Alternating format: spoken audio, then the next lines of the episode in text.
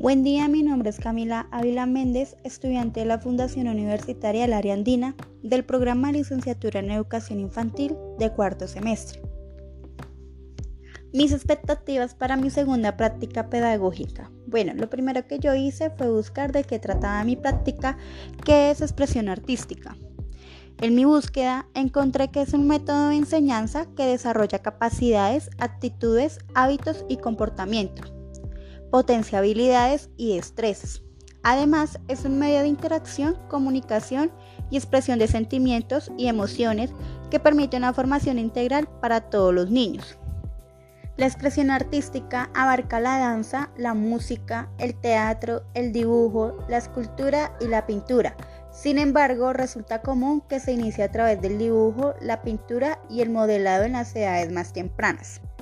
Mis expectativas son desarrollar las emociones, pensamientos e ideas en los niños de 3 a 6 años, ya que esta práctica funciona como vehículos que estimulan la acción de innovar y crear, despiertan el vínculo social y emocional y generan la comprensión de las ideas propias. ¿Cómo lo desarrollaré? Por medio del arte ya que conocer, explorar y experimentar es un proceso que lleva a cada niño y esto los ayuda a descubrir por medio de su entorno sus sentidos.